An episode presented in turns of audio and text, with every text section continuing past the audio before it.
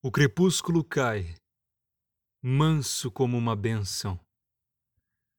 Dir-se-á que o rio chora a prisão de seu leito.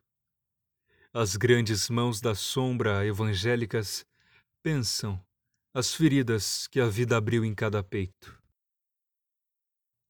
O outono amarelece e despoja os lariços.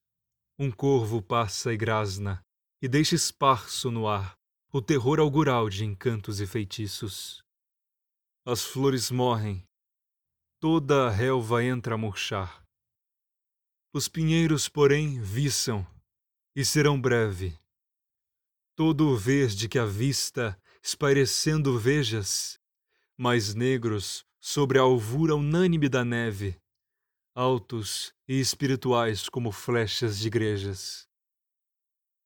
Um sino plange, a sua voz ritma o murmúrio do rio. E isso parece a voz da solidão. E essa voz enche o vale, o horizonte purpúreo, consoladora como um divino perdão. O sol fundiu a neve, a folhagem vermelha reponta.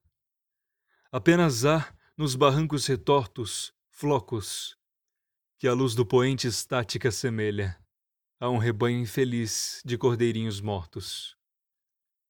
A sombra casa os sons numa grave harmonia, e tamanha esperança e uma tão grande paz avultam do clarão que cinge a serrania, como se houvesse a aurora e o mar cantando atrás.